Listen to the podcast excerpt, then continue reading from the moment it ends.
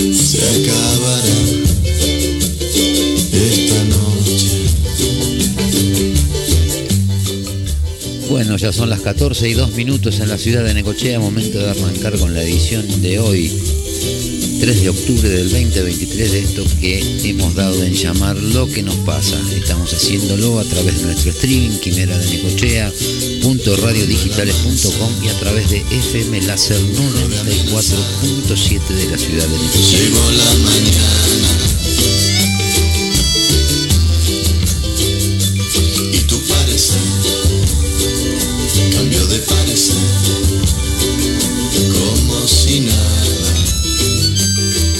Ciudad de Necochea estamos con una temperatura de 13 grados, una sensación térmica de 11, vientos del cuadrante sur a 12 kilómetros por hora, la humedad relativa del ambiente 82% y la presión atmosférica es de 1011 hectopascales.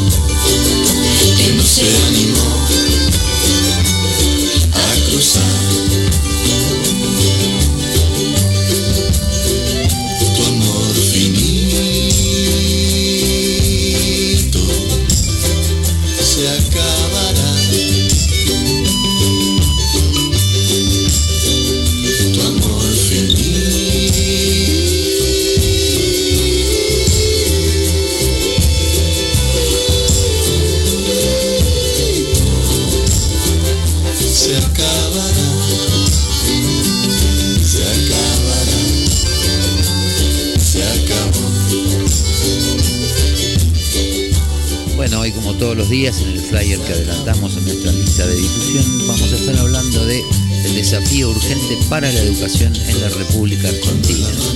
Y también vamos a ver, seguir viendo los números de cuánto dinero disponible hay para manejarlo vía chocolates. Seguimos con Kevin Johansen y arrancamos con el programa de hoy.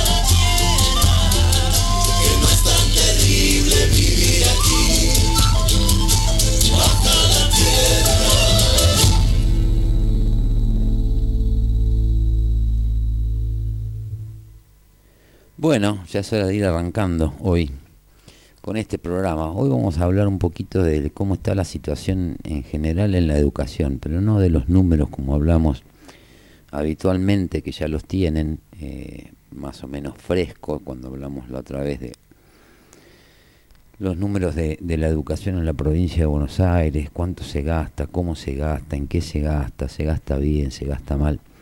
Pero ahora un poco vamos metiéndonos, hicimos un posteo en, en, las redes que tiene que ver como que daría la sensación, tomando las, las declaraciones de los candidatos y de los resultados que han sucedido en las pasos, está más que claro que más de un 70% de la gente de alguna manera está pidiendo un cambio.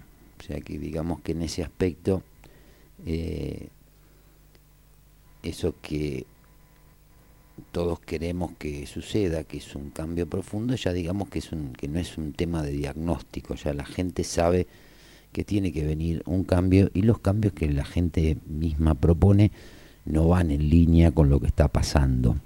O hacer lo mismo de distinta manera también sería un cambio, pero acá estamos hablando de, de otra cosa. El tema de educación siempre es un tema que nos ha preocupado, lo venimos siguiendo desde hace años. Hicimos varias columnas y varios informes en su momento con el tema de la pandemia, hemos hablado de la educación privada, la educación pública, eh, cómo es una, una, cómo es otra, qué es lo que realmente cobra del Estado a modo de subvención un colegio privado, de qué se tiene que hacer el Estado cuando la educación es pública. Bueno, fuimos viendo todas esas cuestiones, pero en realidad lo que nos preocupa es que estamos en, un momento donde eh, lamentablemente la educación, eh, independientemente de lo que se gasta, no está dando, no estaría dando ningún resultado más o menos visible. Y acá también tenemos un problema de una deficiencia en la gestión, eh, pero no hablando de cuestiones económicas, sino hablando de, de, de las cuestiones programáticas, de la currícula, de cómo deben ser los contenidos, dónde hay que ajustar clavijas para que empiece a haber otro tipo de, de- resultado. Eh, por eso decimos que, digamos que el diagnóstico ya prácticamente es un secreto a voces. Hay que mejorar la educación, la seguridad, la salud pública, la infraestructura, hay que dejar de gastar plata, ya eso ya es la gente ya lo tiene incorporado y está hasta dispuesta de alguna manera a terminar haciendo algún tipo de, de sacrificio si es que la cuestión va para ese lado. Por eso no es una cuestión de, de candidatos. Hoy vamos a hablar de, de- del escenario. ¿Cuál es el escenario? ¿Qué, ¿Cuáles son los problemas que, que hoy tiene la educación en la Argentina en todos los niveles? En el nivel inicial, en el nivel primario, en el secundario, inclusive en las universidades. que el otro día, sin ir más lejos, hace dos semanas se crearon cinco nuevas universidades.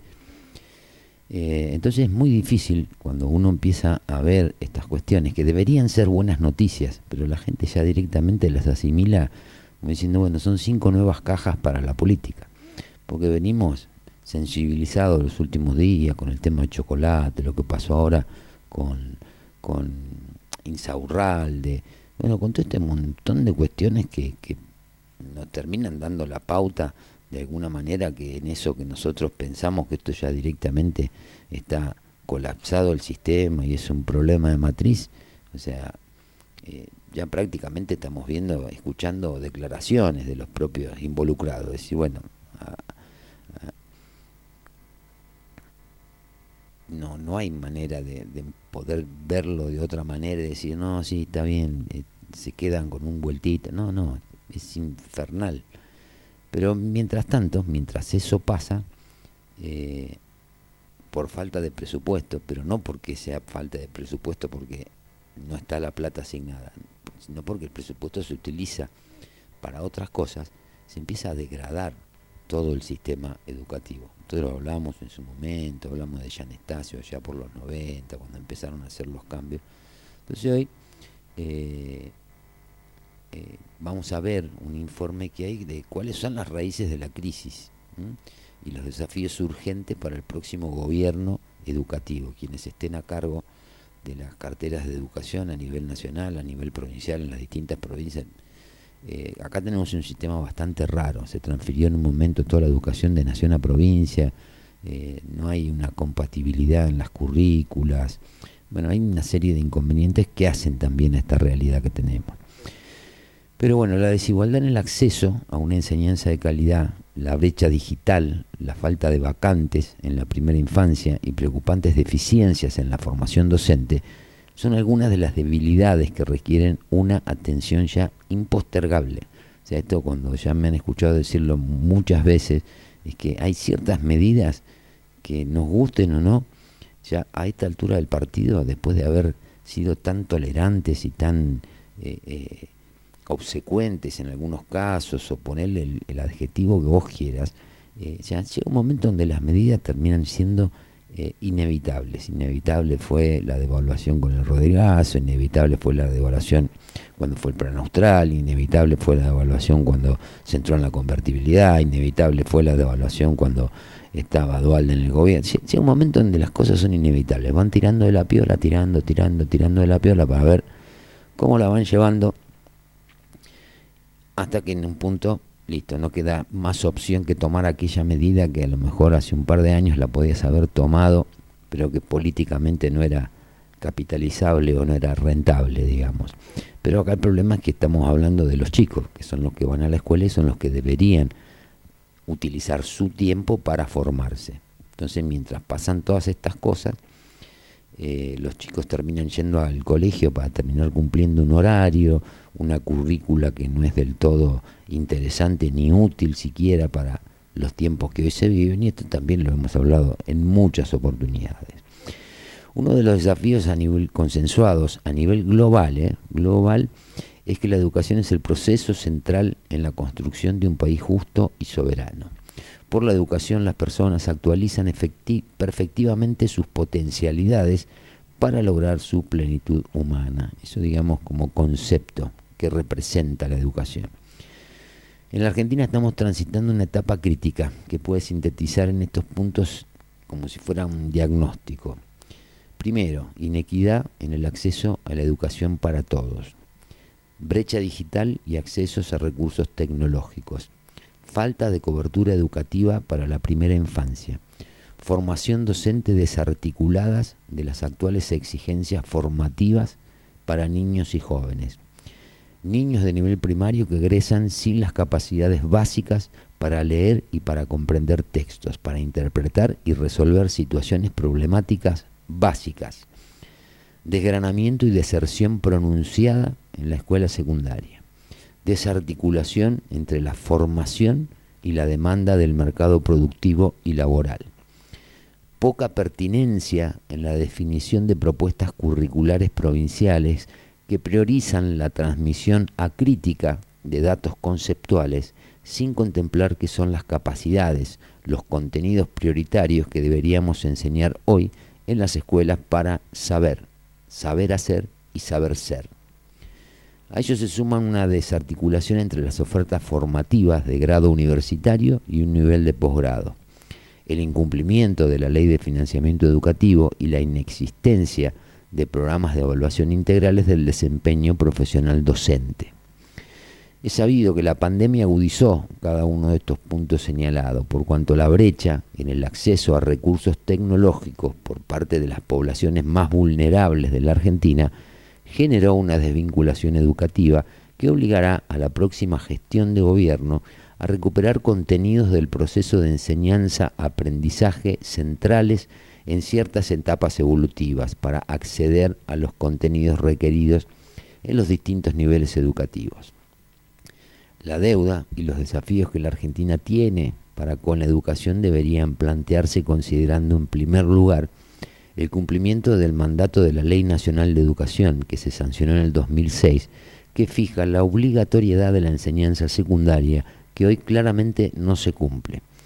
Una pregunta que emerge es si la escuela como institución creada para la transmisión crítica de la cultura de la sociedad con sentido formativo, pero que hoy es considerada tradicional y rígida. Es la adecuada para responder a las demandas de cambio de esta sociedad tecnologizada. De acuerdo con los últimos datos arrojados por inversiones e investigaciones recientes, uno de cada tres niños en la Argentina es pobre. El informe especial del Observatorio de la Deuda Social Argentina de la UCA sobre la educación de los argentinos en clave de recursos y estructuras de oportunidades en el aparato de mi autoría titulado Las capacidades de la escuela y la docencia para enfrentar las desigualdades sociales, explico que la literatura académica ha acumulado evidencia de que estos condicionamientos estructurales previos a la escolarización limitan fuertemente el aprendizaje de los alumnos. No obstante, hay investigadores de historia de la educación y también sobre las escuelas efectivas en situaciones de pobreza que también muestran que cuando las escuelas desarrollan dispositivos que espejen positivamente las carencias de los hogares, estas situaciones son reversibles. Si la escuela y la profesión docente se rediseñan para adecuarse a las características de la población escolar, entonces las posibilidades de disminuir las brechas educativas son probablemente más amplia. Para ello es necesario repensar un sistema, una escuela y una comunidad docente que ofrezca nuevas formas de enseñar, de aprender y de evaluar. La incorporación de la acción tutorial como parte de la docencia a fin de educar lo emocional, el acompañamiento de trayectorias educativas diversas de la mano del reconocimiento de trayectorias profesionales de docentes y directivos.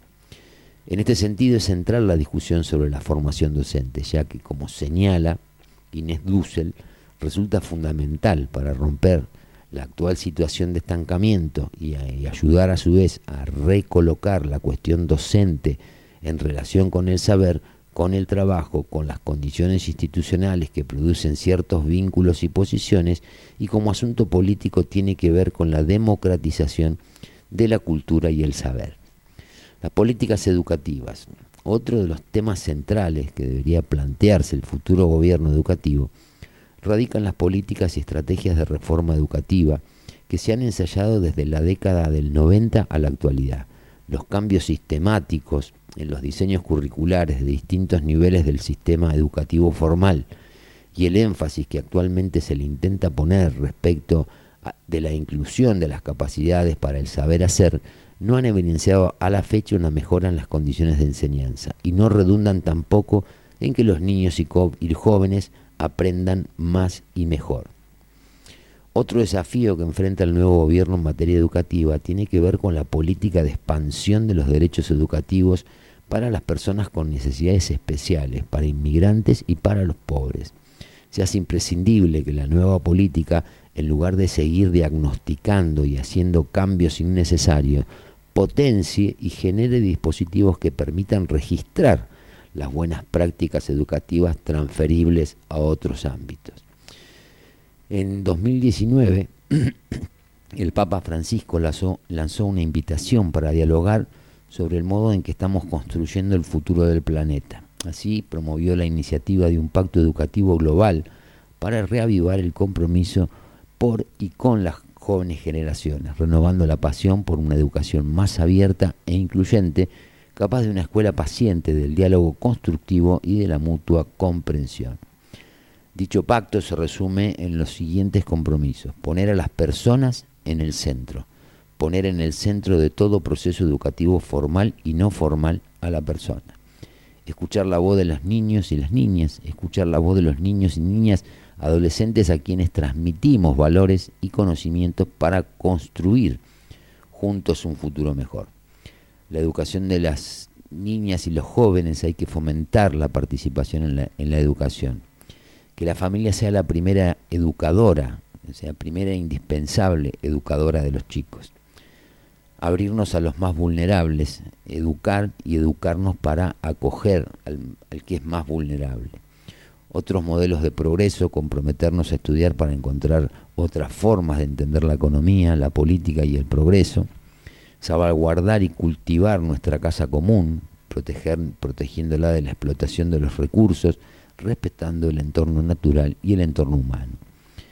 Claro, frente al desafío de mejorar la educación con equidad y participación, uno de los debates más difundidos versa sobre la responsabilidad de la docencia y particularmente sobre su formación inicial y continua.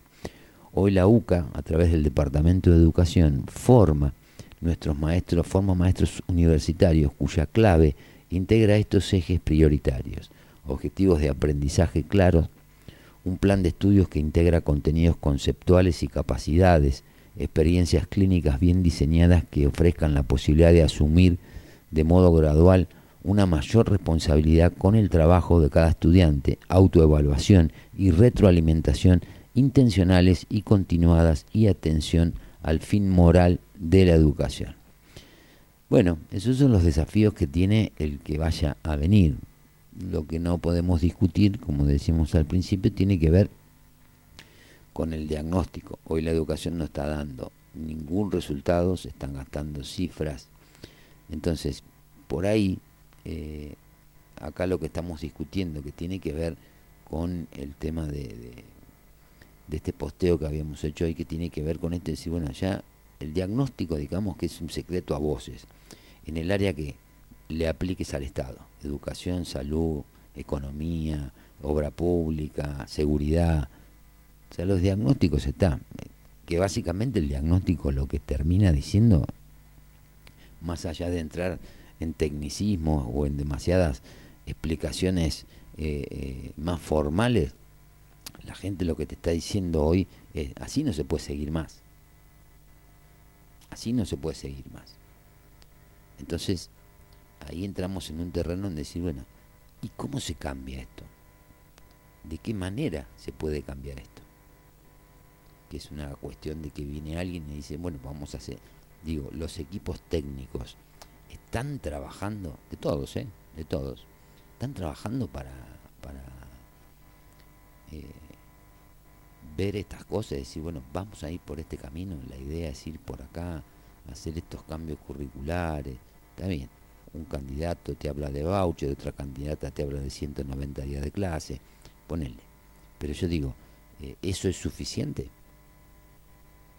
¿De qué, de qué, ¿Cuál es la, la, la, la ventaja o el beneficio que vayan los 190 días si el modelo sigue siendo el mismo? Si los contenidos ya no son de interés y están prácticamente desactualizados con lo que pasa en el mundo. ¿De qué vale el método con que vas a pagar la educación? Si con un voucher que te da el Estado o con tu plata del bolsillo, si el modelo es el mismo. Entonces por eso hoy quería centrarme con esto de la educación, porque es una manera de, digamos que la, la, la parte más politizada, más politizada que tenemos en este momento, debido a las elecciones, tiene que ver con lo económico. Pero esto es un diagnóstico más o menos claro de qué es lo que está pasando. Cuando uno repasa los ítems de los que se están hablando, eh, cómo resolver el tema de la, de la, inequidad. Porque es como se dice, eh, una cosa es la educación en la provincia de Buenos Aires y no en todos los distritos, y otra cosa es en provincias como Jujuy, Salta, Formosa, Entre Ríos, Santa Cruz, donde hay gente que está en poblaciones donde prácticamente no tienen escuelas. Y si tienen escuelas no tienen los elementos tecnológicos, la conectividad y todas esas cosas que necesitan para adecuar, para ir adecuando los contenidos y hacer que los chicos tengan una vía de, de formación mucho más ágil, mucho más inmediata y mucho más controlable. Eh, el tema de la falta de, bancas eh, en la parte de primera infancia, después de la pandemia se cerraron no sé cuántos jardines maternales, porque no podían cobrar la cuota, porque la gente no mandaba a los chicos, porque estaban... Bueno, ¿cómo se va a solucionar eso? ¿Cuál es la idea? Porque estas yo son- creo que son en parte eh, las medidas que de algún modo tienen que ir tomando de manera inmediata. Porque si no, estamos, es como decía de Pablo el otro día, las empresas son un continuo y el país es algo que funciona como el reloj de un taxi. Vos asumís el 11 de diciembre y el reloj sigue marchando. Y de hecho, la marcha de ese reloj te indica que si vos no vas tomando eh, las medidas en tiempo y forma como las debes ir tomando, eh, no hay plazo que no se venza y no hay deuda que no se pague. Te termina alcanzando el problema, por más que lo quieras tapar, como venimos tratando de taparlo los últimos 20 años. Bueno, ahora estamos en un momento donde, listo, el problema, llegó la fecha y llegó la deuda. Pero los chicos no pueden seguir perdiendo tiempo, no pueden demorar tres años en reacomodar el tema de la educación. Entonces ahí es donde yo me pregunto y digo, pero ¿y qué onda? ¿Qué, qué hay para esto? Porque todos hablan de los equipos técnicos de economía y, de estas cosas, ¿cuáles son los equipos técnicos que tienen? ¿Alguien escuchó hablar de eso? De esto, de la seguridad. O tenemos cosas que son inentendibles, se gastan fortuna en determinadas universidades, inclusive se crearon otras nuevas, no solo estas que estamos hablando de hace dos semanas atrás, estas cinco que se crearon, sino las anteriores, el caso de la Universidad de Río Negro, donde fue después casualmente eh, le otorgaron el título honoris causa a, honoris causa a, Cristina Fernández, una universidad que, cre- que- que creó ella con un puntero grosso, pesado, que el legislador.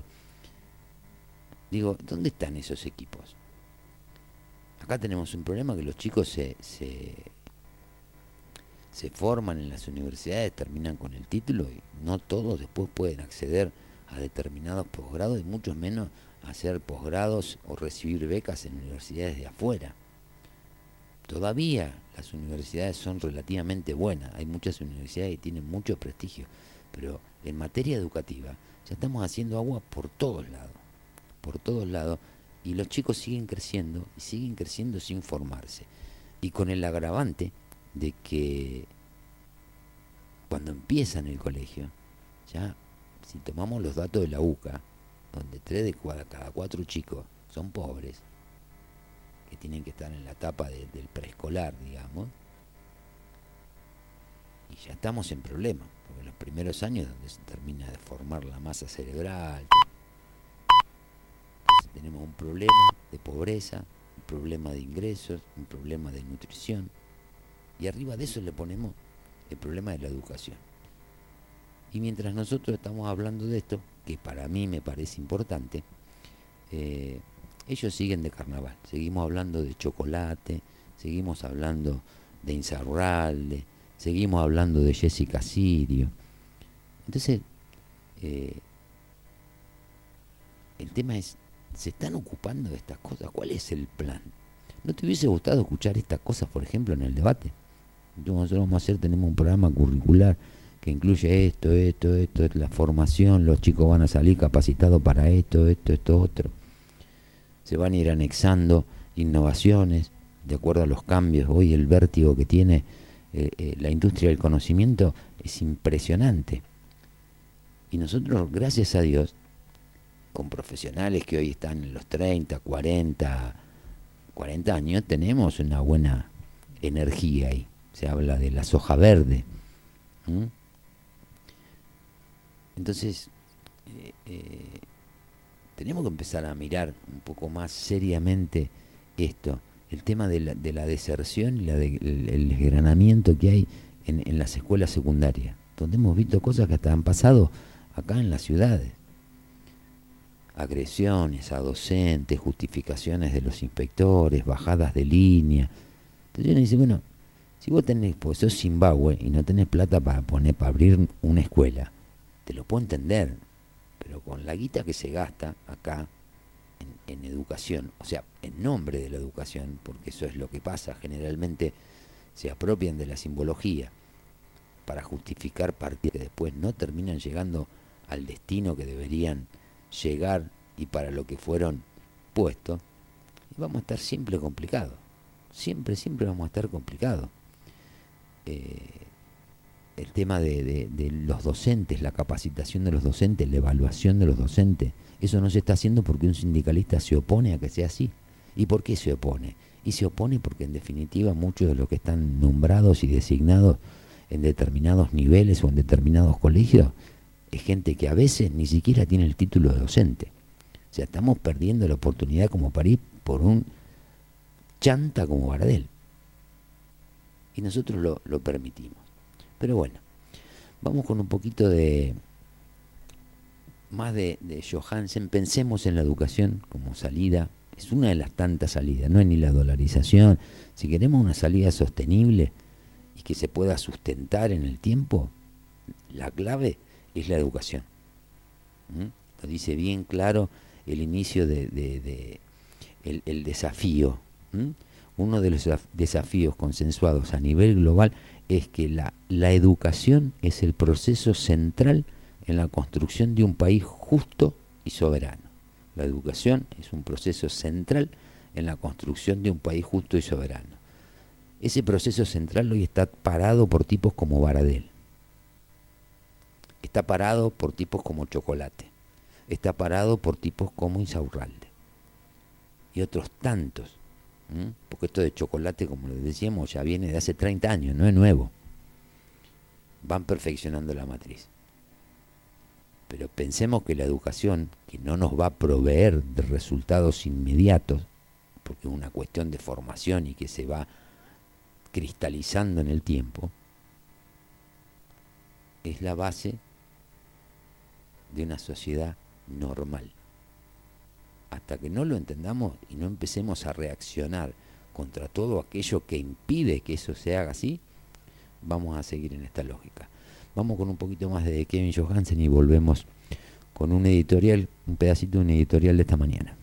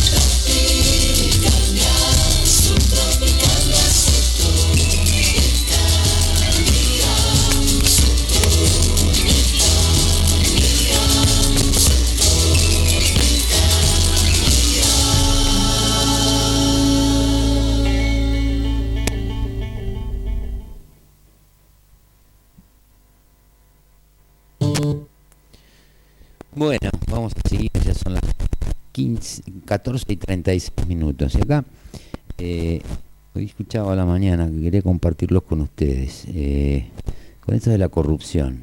La corrupción es, corrupción es acostumbrarse.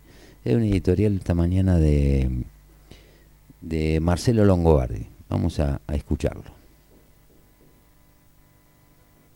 Vamos a hacer un repaso con Nachito que comienza con los temas económicos del día y después voy a hacer una reflexión. vivir. Y el Ministerio de Salud mira, eh, impacta- Está mucho con el cuadro de cosas Nachito a nivel político.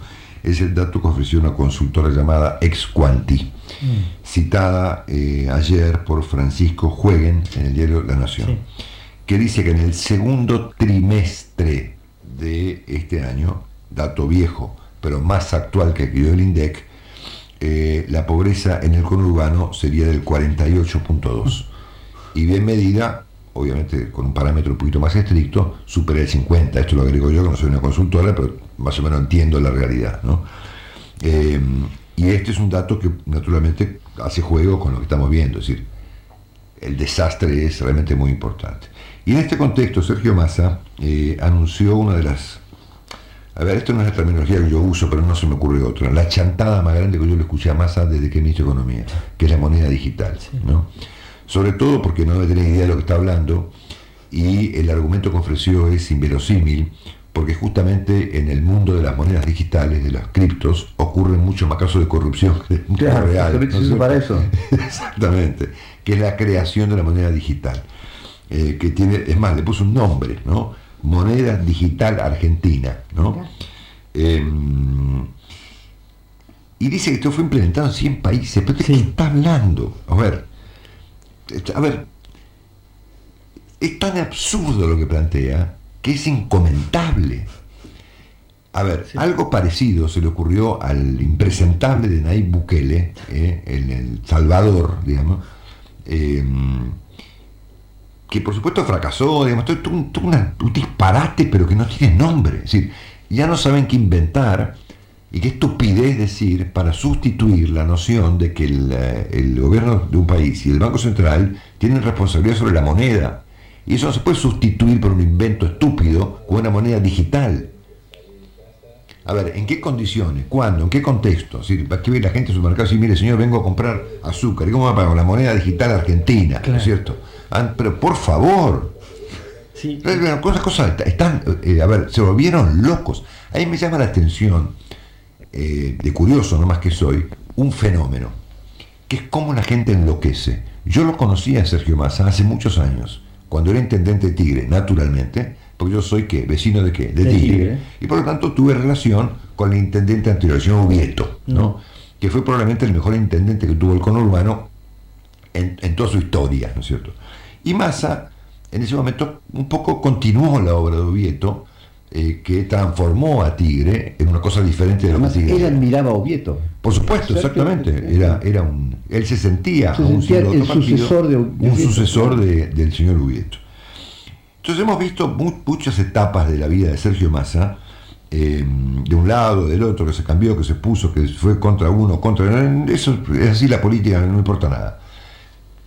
Pero esto es directamente eh, extravío de psiquiatra. Es campaña. No, a ver, a ver, Es campaña, Marcelo. Lo que pretenden, el, el objetivo electoral es, eh, así como tus hijos, como plantea la explicación, pueden, pueden utilizar plataformas, eh, estas de pago, algunas muy conocidas. Eh, vos vas a vos que sos una persona mayor, estamos pensando en darte una moneda a vos, una escucha esto, dice, la economía digitalizada, esto va al Congreso. Claro, eso Bueno, ok. La economía digitalizada rompe bolsones de corrupción. va. Sergio, Sí. ¿sabes qué? No leo más. Bueno, acá voy a, voy a establecer una... Esto es una conjetura, por supuesto, es una observación, no es información. Eh, un agravante a lo que estamos viendo en materia de corrupción, que es un clásico de la Argentina, que está muy visible y que es tan visible que a veces eh, eh, se pasa por alto. Porque, a ver, corrupción hay en todas partes, ¿no? Más menos. En la Argentina tienes, obviamente, un problema de proporciones, ¿no? Pero estamos viendo corrupción en todos los países del mundo por alguna circunstancia. Porque hay más corrupción, o porque hay un periodismo que investiga más, o porque están las redes sociales, o porque hoy en día, por, por- por la razón que sea, a ver, yo nunca había visto un presidente de Francia condenado por corrupción, Nicolás Sarkozy, Sí, claro. ni había visto dos presidentes americanos, el actual y el anterior, sometidos a cuestiones de corrupción muy graves, ¿no? Esto no había pasado. Nu- nunca había visto al hijo de un eh, presidente de un país como el de Colombia denunciar a su padre. Eh, Italia tiene un antecedente que es Bettino Craxi Manipulite. Claro, ok. Ese sí, fue, ter- terminó exiliado en. Sí, sí, en- correcto. Pero bueno, hoy en día está mucho más Hoy- difundido esto, claro. ¿no es cierto? Y el A efecto ver, de las redes tiene mucho. Hemos visto casos, por ejemplo, qué sé yo, ponerle a, a Gerhard Schröder en Alemania, es decir, Claro. es decir, cosas, que- cosas que eran inconcebibles, ¿no es cierto? Porque ocurrían y no se las conocía, o porque ahora se las conoce, o porque accedemos a más información, pero estamos viendo fenómenos que nunca se habían visto, ¿no? En Europa, en Estados Unidos y naturalmente en América Latina. En el caso de Argentina, la gran diferencia en el caso argentino es el papel de los jueces. Claro. Claro. Tremendo. Bueno, y a esto voy. Eh, muy bien. Eh, ayer comenzó una cierta defensa de Insaurralde en el plano político. O sea, a ver, el caso de Insaurralde ya lo hemos tratado. A ver, quien vio anoche Carlos Pani entendió el fenómeno de manera, de manera cabal. Quien escuchó esta mañana nuestra conversación con Alejandro Cancelare tuvo aún más información y estamos claros de qué es lo que tenemos enfrente. Tenemos enfrente un sistema, ¿no? ¿Está claro? Está claro. Está clarísimo. Muy bien. Eh, ayer, eh, eh, bueno, obviamente que cuando pasan estas cosas, llueven las denuncias judiciales, ¿no? Al punto tal que en algunas de ellas uno puede sospechar de que son eh, denuncias judiciales presentadas deliberadamente para que recaigan sobre un juez y no sobre otro. Esto fue lo que anoche subrayó Carlos Pani y que tiene mucha razón. Y hablamos del caso del tipo que va, que es un tipo al mismo tiempo muy raro, que va y denuncia a, a, a Insaurralde en el juzgado del amigo de Insaurralde. Muy bien. Dicho esto, ustedes fíjense las cosas que empezaron a decir Massa, Kisilov y Bianco, ¿no? En donde hay también, naturalmente, un problema con el periodismo, con una excepción que voy a mencionar ahora. Massa dijo ayer que, bueno, finalmente Insaurralde ya pagó. Tuvo que pagar, sí. Pobrecito. Pagó con dos renuncias. Yo no sabía que Massa eh, era al mismo tiempo socio y juez de Insaurralde. ¿no? Claro. Es como que dijo, ya está, ya lo juzgamos, lo echamos. En todo caso le faltaría una tercera renuncia, que es renunciar a la, mm, A la intendencia. intendencia, que tiene una, una Licencia. licencia in- interina. Después este eh, habló Kisilov. eh, ah, bueno, y más agregó que bueno, que peor en el caso del Pepín Rodríguez Simón, que está prófugo, ¿no? Que no tiene, es un tema que no tiene nada que ver con toda esta historia. Eh, Carlos Bianco, eh, el Jefe de asesores. el jefe de asesores de Kisilov, que fue eh, corrido, digamos, por el arribo de Insaurralde de la provincia de Buenos Aires, dijo que esto es una falta de ética. Problema ético, claro. Problema de estilo, problema, dijo, de, Diversas liturgias. de liturgias, ¿no? Él explicó, le explicó a María O'Donnell Sí. que, eh, el- bueno, finalmente el peronismo era una gran coalición compuesta por diversas tribus y cada tribu tenía su liturgia. La liturgia de ellos era una y la de Insaurralde es Y otra Marbella liturgia distinta, que incluye, no Marbella, que es la punta del iceberg, digamos, todo lo que, Sí, sí, sí, todo lo sí, que es Entramado. el entramado. Este, mm, después este Kisilov, bueno, y acá, acá, ¿por qué me refiero al periodismo? Porque obviamente que estas cosas se dicen en ámbitos donde no hay repregunta. ¿Con quién habla Sergio Massa? Con C5N. Eh, eh, Subrayo la diferencia con María O'Donnell, ¿no es cierto? Que hizo un gran reportaje a Bianco que nos ofrece finalmente esta revelación, ¿no es cierto? De que Bianco dice de que finalmente lo que mm, estamos en presencia es de un problema de tribus, ¿no? Bueno. Y el gobernador Kisilov dijo algunas cosas que son sorprendentes, ¿no? Que no tiene por qué saber qué hace su jefe de gabinete. Por Dios, Claro. eso es mentira. Claro que, Bueno, que se y, enteró por- y se enteró por, lo- por los medios. Sociales. sociales. O sea, jefe- su jefe de gabinete no le dice me voy, de, me voy de le vacaciones. diría, mire, ¿Qué señor, usted no está en condiciones de ser gobernador. Claro, Pues este, como los argumentos que utilizan agravan el cuadro, ¿no es cierto? Es que no hay Eh, argumentos. Bueno, entonces este, agrega Kisilov que ya en términos de ensayar una defensa del caso de Insaurralde, que esto tiene que ver con qué? Con los medios Claro, lógico. y con el macrismo, que está preocupado con, eh, con Patricia Burrich, que a juicio de Kisilov no le está, no le está yendo. Pero el que se fue a Marbella fue Insaurralde. Por eso, bueno, muy bien. El que Entonces, Yo creo que con independencia de la magnitud, de las proporciones, de los problemas de la corrupción en la Argentina y en el mundo que son cada día más visibles y peores, hay algo que conecta de modo muy visible a muchos casos de la Argentina y muy particularmente al caso del Chocolate Riau, el hombre de los tarjetas en los cajeros, con el caso de Insaurralde, que es este, el escándalo judicial posterior. Y yo acá me sospecho que viene un escándalo judicial posterior, como ocurrió con Chocolate, ¿no? que automáticamente el sistema, este, este formato, este, este mecanismo, encontró dos jueces que automáticamente licuaron el asunto y bajo el argumento de que el tipo no puede ser privado de su libertad por sacar plata del cajero, presentó habeas corpus como si fuera un detenido desaparecido y se lo concedieron. Claro. Tremendo, ¿no es cierto? Tremendo, tremendo, porque obviamente corrupción hay, ¿no es cierto? Más, menos, más o menos escandalosa, más o menos visible, más o menos este, enquistada, lo que sea. Pero es un fenómeno casi yo diría hoy inherente a la política. La política está muy corrompida en el mundo entero. Lo estamos viendo desde Nicolás Sarkozy a Gerhard Rueder y desde el presidente Petro en Colombia hasta Trump y Biden. Y en el caso de Biden yo lo lamento mucho porque tengo mucha admiración por su trabajo con el tema ucraniano y por supuesto naturalmente en la Argentina. La diferencia son los jueces, ¿no? Claro.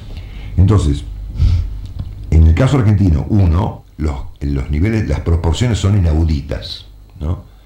Son directamente sistemas de corrupción completos que abarcan a una provincia entera y a gran parte de sus dirigentes políticos. Eh, ahora bien, la denuncia que se hace en el juzgado del amigo de Insaurralde agrava el cuadro de cosas. Pues digo, bueno, mira, sabes que lamentablemente otros tipos son así. La política tiene estos submundos, la política es una actividad un poco sórdida, truculenta en muchos casos, el financiamiento de la política en el mundo entero se ha vuelto truculento. Ustedes fíjense lo que pasó con el presidente de la Comisión de Asuntos Exteriores del Congreso norteamericano. Le encontraron lingote de oro. O sea que no estamos... A ver, Sus ahorros, dijo. Eran sus ahorros. Sí, Claro, sí, seguramente, claro, ok. Bueno, o sea, estamos en presencia de, de escándalos como nunca hemos visto, ¿no es cierto? Ahora, Trump va a ir preso. Yo pregunto, ¿dónde está el fiscal que está buscándolo en este momento Insaurralde? En la puerta de su casa, hoy, a la mañana. No, bueno, no. Porque además, esto no es una denuncia que es un periodista y hay que probarla. Esto es como chocolate, si lo agarraron con las manos en la masa, como a Trump con el llamado telefónico a, la- a Atlanta, ¿no? Lo que conecta a Chocolate con Insaurralde, con independencia de otras conexiones eventualmente de carácter monetario, digamos, es el hecho de que siempre hay de- defensas políticas y hay enjuagues judiciales que eh, agravan mucho el cuadro, porque uno no ve finalmente nunca una, casi digo, condena a nadie nunca. Usted fíjense que cuánto tardó el caso también de con las manos en la masa de Antonini Wilson, 20 años. 20 años. Skanska todavía no se juzgó. Es tremendo. Es tremendo. sí. Entonces, a mí me parece que en vez de estar diciendo todas estas eh, eh, eh, pavadas que han eh, propuesto tanto Bianco como Kicillof como Massa, ellos deberían estar promoviendo inmediatamente que este tipo no, no sé si detenido, digamos, pero poco menos. Pero poco menos. Es decir, a ver, todo el mundo sabe todo acá. O sea, no estamos hablando de que, de que la CIA lo sabe, lo sabe un periodista de, de amigo de Nachito Ortelli, ¿no? Con lo de Pani de anoche era suficiente para que anoche un tipo le toque el timbre. ¿Dónde está Insaurralde hoy? ¿Alguien sabe dónde está? No, no, está, está acá en Argentina, pero no se sabe, no. Está en Puerto Madero, no es muy complicado Bueno, encontrarlo. sí, Están claro, todos ahí. No, no, es su casa, él vive ahí, le compró un, un departamento eh, la constructora Nicolás A Caputo. Nicky Caputo, bueno, llámenlo a Caputo, pidan la dirección, debe, debe saberla y lo van a buscar esta mañana. ¿entendés? A ver, no es muy difícil, Nachito, lo que estoy planteando, No. es una obviedad. Entonces, nosotros tenemos no uno, como el mundo entero, sino dos problemas, y el segundo es más grave que el primero, que son los enjuagues judiciales. Que terminan, obviamente, en sus argumentos, van a argumentar que, bueno, que finalmente, no sé, este tipo, qué sé yo, fue, está, pasó por el, eh, por la, el embarcadero, ¿no es cierto? Y le dijeron, che, vos sos... Bueno, como dijo Pero ratito". Marce, Vamos a hay un sector de la política que ve el caso Insaurralde como el caso, un caso solo de su vida privada, de un tipo que va a Marbella y gasta plata y dice, bueno, a mí no me gusta que me, que me, que me, que me auditen en qué gasto mi plata. El tema es de dónde sale esa plata. Si sale de eh, que vos tenés una fortuna previa porque fuiste empresario, por lo Bueno, que fuera, o porque tener- sos intendente hace 30 años y no tenés forma de Yo no tener tengo los ningún problema con la gente que tiene fortunas más No, o menos claro. incalculables. Pero este joven este, fue siempre un funcionario público. Claro. Y la declaración jurada dice otra cosa. vincu- ¿no? y la jurada no le dan los fondos para pagar los pasajes Claro. y tiene una vida visiblemente ostentosa. eh, evidentemente está acostumbrado, es decir, a él le encaja la definición de corrupción, Claro. que es una definición muy, eh, yo diría, muy. Eh, ahí no me sale la palabra. Este, bueno, ya me, se me ocurrió. Una definición muy genial, es acostumbrarse, ¿no es cierto? Corrupción es acostumbrarse. Se ve que está muy acostumbrado, ¿no es cierto? ¿Eh? A ir a Marbella. a hacer estas cosas, ¿no? Este, habrá o no caído en la trampa, como sugiere nuestro eh, entrevistado esta mañana, de alguna operación turbia, me importa, no se importa nada, ni tampoco me importa su vida privada, no. todo eso no importa. Claro. Este, pero en cualquier caso, la no actuación de la justicia del momento es exasperante. Sí. Sí, sí. exasperante. Entonces, en el caso del chocolate pasó lo mismo. Apareció rápidamente un, un dúo de jueces que enjuagaron el asunto bajo el argumento de que era una violación de los derechos del señor Chocolate de estar este, sacando plata. Que van a ser juzgados por no- los tipos que probablemente le dieron la orden, como Exacto. decía Carropagni. Exactamente. Porque, van- porque el juicio político, ¿quiénes lo van a decir? Exact- los legisladores. exacta- Exactamente, exactamente. No digo esto que estás esperando que ocurra, eh, va a ocurrir el lunes. Mm. O, eh, ¿El eh, lunes? perdón, el lunes 23. Ah, Ah, que lo van a buscar. 23 van a venir a buscar. Bueno. Si perdón, si gana otro que no se acerque. Por otra parte, el propio señor Insaurralde podría eh, ofrecer su eh, testimonio y presentarse él. No tiene nada que decir. eh, ¿Pero qué va a decir, Marcelo. ¿Qué va a decir? No sé, qué sé yo, algo. Esto fue hace cinco años. Es lo único que puede decir. Esto fue hace Como, cinco como en esta radio nunca me dejaron contar el final de No, es Hamlet. verdad. Oh. Es verdad. Eh, Eh, no. Y ustedes No, se lo han perdido. no. Les voy a recordar una frase shakespeariana, ¿no es cierto? Que algo Sí. está muy podrido en Dinamarca. señores. y no es Dinamarca, ¿no? Vamos a hacer un repaso. Bueno, ahí escuchábamos lo que hablaban hoy a la mañana con el tema este de, de, de Insaurral, de chocolate. Ahora recién acaba de llegar una noticia que aparentemente la corrupción en el del chocolate Rigó depositó millones de pesos en efectivo para comprar un automóvil cero kilómetros. Antes de su de- detención por extraer dinero de cajeros, el puntero del PJ trasladó una fortuna a para una empleada de la legislatura bonaerense. Julio II Chocolate Rigó no solo extrajo fortuna de los cajeros automáticos del Banco Provincia con decenas de tarjetas de débitos de empleados de la legislatura bonaerense, también se movió con más de siete y medio millones de pesos en efectivo por las calles de esa ciudad con un objetivo, comprar un automóvil cero kilómetro para una empleada de la Cámara de Diputados Provincial. Esto se reconstruyó en base a datos y en base a documentos oficiales y fuentes al tanto de la operación comercial bajo sospecha y así encendió las alarmas antilavado.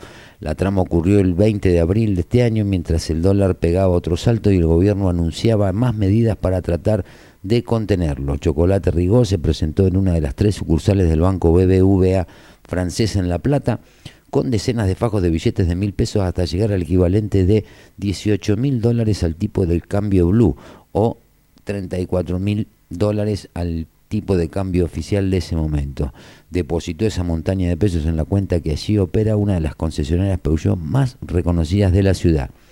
Electricista, empleo de la legislatura con solo estudios primarios completos y puntero del peronismo platense que tiene como referencia a Claudio Albini, histórico bolsero de Sergio Massa en la región, Rigo no depositó esos millones, sin embargo, en la cuenta de la concesionaria para beneficio propio, sino de tercero que primero afirmaron no conocerlo y, luego se desdijeron ante la consulta. Esos terceros son Denis Yara Pavón, de 27 años, con domicilio inhallable en Punta Lara, y Tolosa, quien indicó el jueves 28 que trabaja en Buenos Aires, que no era empleada de la legislatura bonaerense, que no conocía a Chocolate Rigó y que compró el auto con el producido de la venta de su rodado anterior. Ella tiene la cédula verde del Peugeot 208 Feline Taptonic con vidrios polarizados. Eh, y sigue, y sigue, y sigue. Yo la frase de Marcelo Longobardi, esto de que acostumbrar, la corrupción es acostumbrarse, y nosotros creo que ya estamos bastante acostumbrados, por eso ya no nada nos sorprende, nada nos va a sorprender. Y van a seguir apareciendo cosas. En la medida, yo insisto, que en la medida que la justicia pueda investigar, eh, son piolines que van a traer muchos peces, eh, muchos, muchos pescados. Tanto el caso de, de Insaurralde, porque ahí después tenés que linkear a Sirio, acuérdense en la época en que Bonadío había eh, ordenado un allanamiento en la casa de Cristina en el Calafate, ahí apareció en un cuaderno ya el nombre de Jessica Sirio, apareció el, el, nombre de Lanchón Viale, que era cercano a Estiuso. Bueno, hay, hay muchas cosas para tirar para atrás. Son todas cosas que eventualmente no se, no se investigaron, no trascendieron demasiado en los medios, pero hay mucha, hay mucha podredumbre, mucha.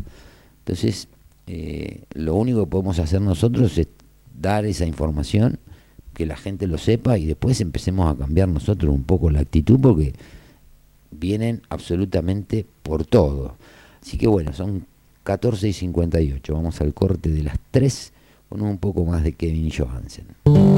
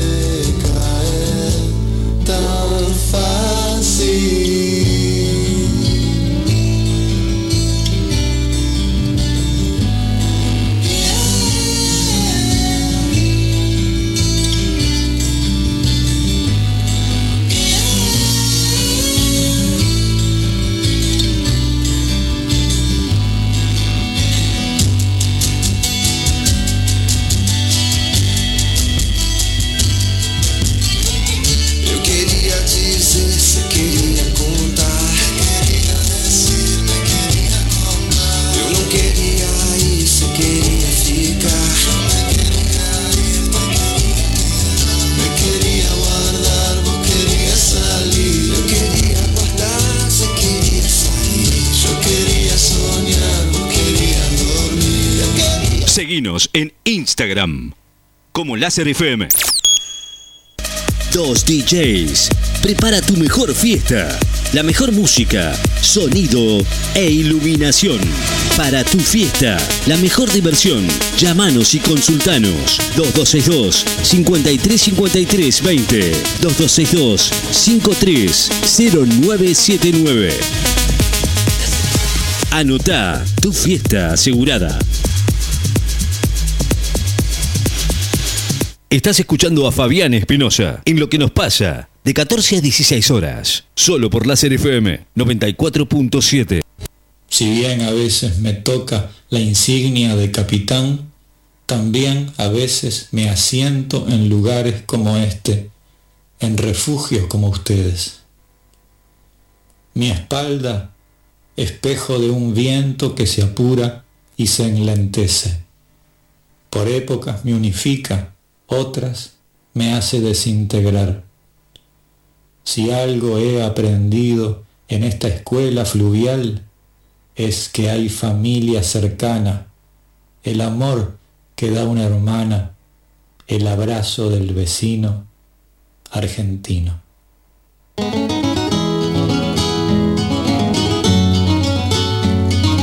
Enfrente tengo un espejo que da un reflejo distorsionado que no soy yo. Y vernos sin entendernos, reconocernos sin conocernos es nuestra misión. Parece, me gusta pero me asusta, me miro un toque y es suficiente para no matarme. Qué cobarde. Mejor así no hay disputa, sigo mi ruta, siga la suya y a trabajar. Vecino, reflejo de un espejo distorsionado, el pasto siempre más verde del otro lado. Yo soy aquel que no soy yo.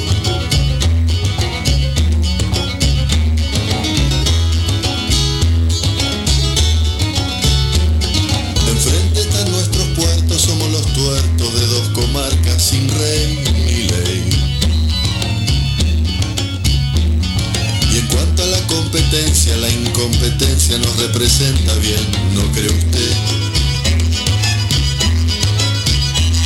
Y solo por estar enfrente no dignifica ni significa estar enfrentado. ¡Qué salado! La miopía de nuestro ser no nos deja ver que desde el cielo estamos al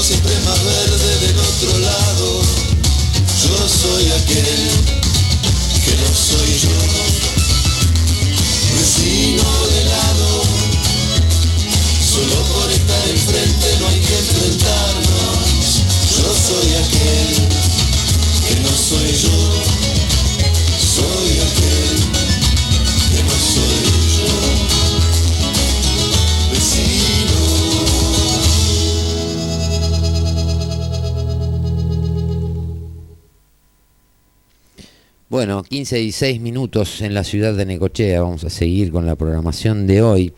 Y bueno, esto de la moneda digital, de la que también se hablaba en el editorial que pasamos hace un cachito, hablando del tema de la corrupción de... Pero bueno, el tema de la moneda digital esa apareció en el debate del domingo. Y vamos a ver de qué se trataba o de qué se trata. Parte de, vamos a ver algo, parte de, de la nota que dio hace 5N Massa. Más anticipó que enviará un proyecto de ley para crear una moneda digital argentina. El ministro de Economía y candidato presidencial dijo que la medida busca combatir la evasión tributaria al tiempo que precisó que se contemplará una reducción del 30% de impuestos siempre y cuando se vuelquen todos los ingresos en billeteras digitales. No nos olvidemos que hace eh, una semana atrás quisieron ponerle por orden de él en el Banco Central, que después se peleó con PESE, eh, unas limitaciones al tema de mercado pago. El ministro de Economía, Sergio Massa, afirmó este lunes que en las próximas semanas enviará al Congreso de la Nación un proyecto para crear una nueva moneda digital argentina. En declaraciones a C5N, el también candidato presidente por Unión por la Patria dijo que va a mandar dentro de poquito la ley que crea la moneda digital argentina porque hay más de 100 países que ya lo están haciendo. El ministro agregó que Noruega y Suecia son el modelo más conocido, pero Brasil también está avanzando, por lo que destacó, nosotros con nuestros vecinos tenemos mucho comercio bilateral, mucho trabajo complementario y sinérgico y tenemos que tener una mirada común. En ese marco señaló que el proyecto es complementario de la propuesta de blanqueo que ya está en el Congreso, que a su vez se relaciona con el acuerdo firmado con Estados Unidos que otorga acceso a toda información de aquellos con cuentas en el país del norte. De acuerdo con las declaraciones de Massa, la idea de la moneda digital apunta también a combatir la evasión tributaria al mejorar la trazabilidad de los fondos. Argentina tiene más del 40% de la economía en negro. Si no resolvemos eso, estamos frente a un problema y la economía digitalizada también te rompe los bolsones de corrupción porque es el límite más franco y más duro que le podés poner. La propuesta de creación de una moneda digital fue anticipada de manera general anoche por Massa en el marco del debate presidencial entre candidatos que se realizó en la Universidad Nacional de Santiago del Estero. Allí, durante su intervención, adelantó que la divisa virtual ofrecerá una reducción impositiva para quienes utilicen en sus operaciones económicas como una forma de promover la formalidad de las transacciones. Este lunes, en la entrevista con C5N, brindó algunos detalles más al precisar que la iniciativa contemplará una reducción del 30% en lo que paga de impuestos cada ciudadano, siempre y cuando vuelque todos sus ingresos en y los utilice a través de las billeteras digitales. Vamos a poner en marcha la moneda digital argentina, así como tus hijos plantean en su economía de plataformas la posibilidad de comerciar con el celular o la tarjeta, lo vamos a hacer de manera global para toda la Argentina. Si bien aún no se conocen los pormenores del proyecto de ley sobre el que trabaja el equipo económico, hay antecedentes a nivel mundial que permiten vislumbrar hacia dónde se podría dirigir la iniciativa. En los últimos años, a raíz del auge de las criptomonedas que operan en forma descentralizada, los bancos centrales de distintos países comenzaron a evaluar la emisión de formas digitales de dinero para pagos minoristas denominados dinero digital de bancos centrales. De acuerdo con una investigación del economista indio Eswar Prasad, los motivos de la creación de las monedas digitales incluyen desde ampliar la inclusión financiera al dar acceso rápido a un sistema de pago digital gratuito, incluso a quienes carecen de una cuenta bancaria, hasta aumentar la eficiencia y la estabilidad de los sistemas de pago con la creación de una opción pública de pago como salvaguarda. Otros beneficios podrían ser obstaculizar las actividades ilegales como la venta de droga, lavado de dinero y financiamiento del terrorismo que se apoyan en las operaciones anónimas en efectivo. Bueno, ¿qué vamos a decir? O sea, ya está todo más o menos dicho. O sea, el quilombo lo tienen adentro, muchachos. Todo eso que quieren eh, ustedes ir a perseguir afuera, la evasión, el, el narcotráfico, el lavado, todo eso lo tienen adentro. Todo eso lo tienen adentro porque si no, no se explican eh, determinadas cuestiones. Hecho de los últimos días el tema Insaurralde, una persona que está en la función pública desde el año 2003, ¿m? hace 20 años, que tuvo una separación que trae- también va a traer cola, porque ojo que van apareciendo datos y es una, una separación que se terminó resolviendo de alguna manera con un acuerdo por 20 millones de dólares, 20 palos verdes que están depositados aparentemente en Uruguay. Y uno cuando empiezan a linkear la información, esto de las mamushkas de las empresas, eh, eso está depositado a nombre de Jessica Sirio en Uruguay, a través de distintas empresas, que es todo como una mamushka. Hacen la empresa A, la meten adentro de la B, después la meten la B adentro de la C, con la A adentro, y así va. Entonces, dejen de querer perseguir a la gente. La gente ya es, es- sabido que en la Argentina, aún el que no está inscripto en nada, paga el 50% de impuestos en todos los consumos que tenga. Es imposible evadir en la Argentina. ¿eh? Los impuestos eh, están metidos de una u otra manera dentro de los consumos. Entonces es imposible. O sea, a menos que no comas, eh, no eches nafta, no uses gas, no pagues un alquiler, no, no pagues nada, no tenés manera de evadir. Porque todo, todo tiene ese componente del 50% prácticamente que es Estado. Entonces, esto de la moneda digital es más biribiri, más zaraza, y la verdad que uno da pena escucharlos como que siguen buscando culpables afuera cuando tienen todos los quilombos adentro. Todos los quilombos los tienen adentro. Ayer sacaba una cuenta de lo que veníamos hablando de los chocolates. Ahora le apareció esto del depósito de la guita para comprar un auto para una empleada de la legislatura que ahora dice que no es empleada de la legislatura, que trabaja en Buenos Aires. Entonces uno se alarma y dice, ¿cómo puede ser?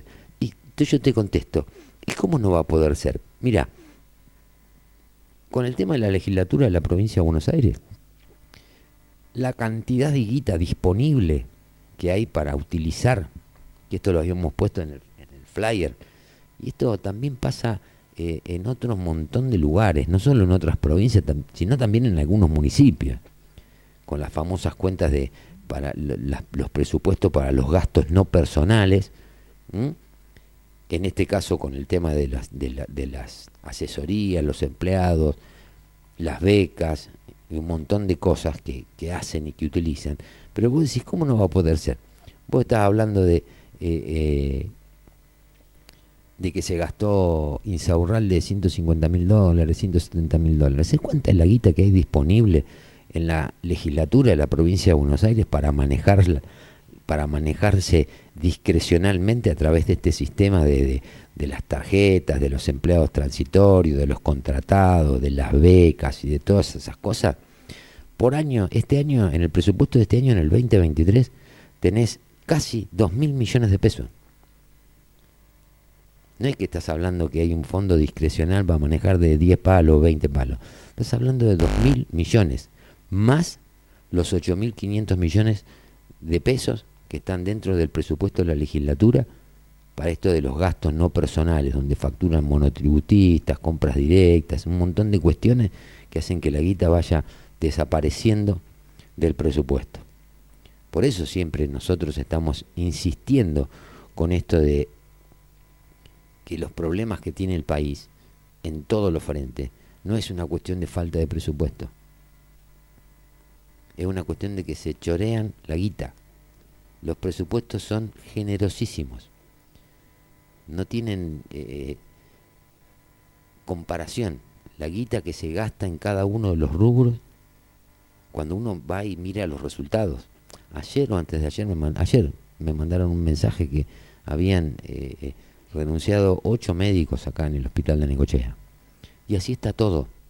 Pero acá tenemos, hablábamos de que había 3.000 empleados en la legislatura bonaerense, casi el mismo número que tenemos acá.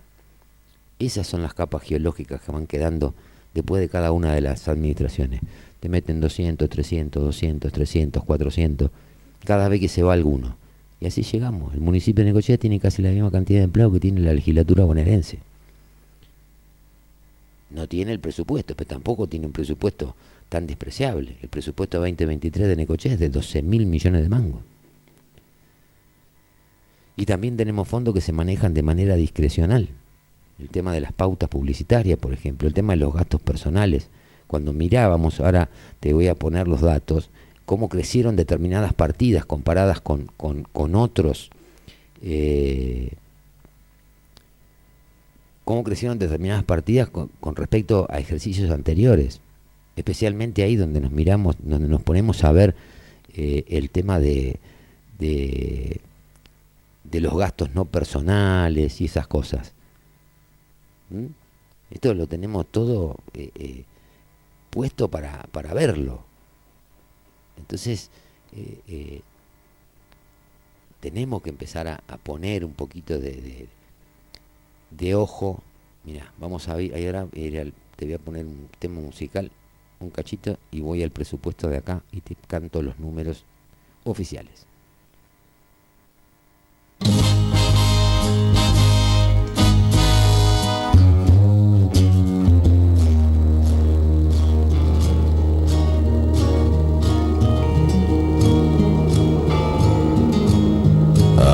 True caballero, but I'm lost in el desierto. I've gone eight straight days despierto. Otherwise, I'd be muerto. People run and hide when they see me as if I was some kind of disease. They don't ask me cómo me llamo.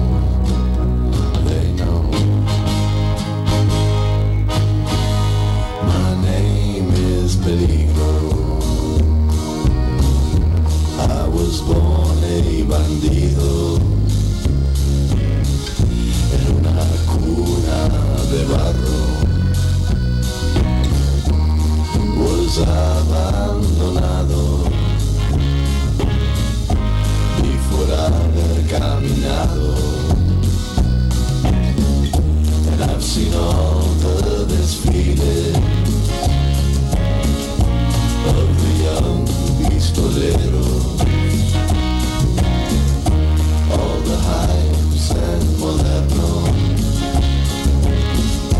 who thought they were eternal. When they see me, they start to quiver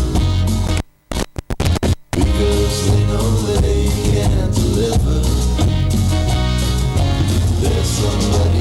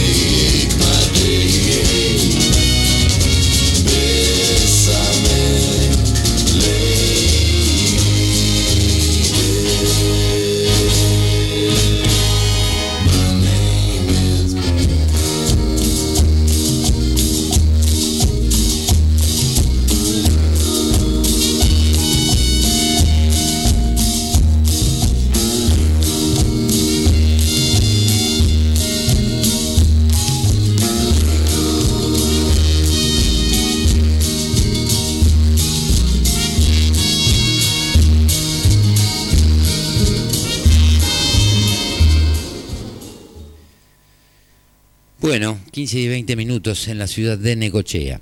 Y te iba a decir, bueno, ahí nos metimos en el presupuesto de, de este año del 2023 en, en la ciudad de Necochea. Y esto es lo que queremos poner, de- el tema de las matrices, cómo regulan las partidas para un lado, para el otro.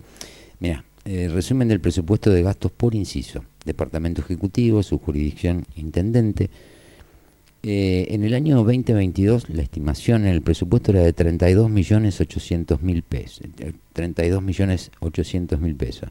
Esto para el 2023, justo un año electoral, pasa a 120 mil. Se multiplica casi por cuatro los servicios no personales. Después ves otras áreas, por ejemplo, gobierno, eh, servicios no personales pasa de 105 mil eh, millones, de 105 millones a 222.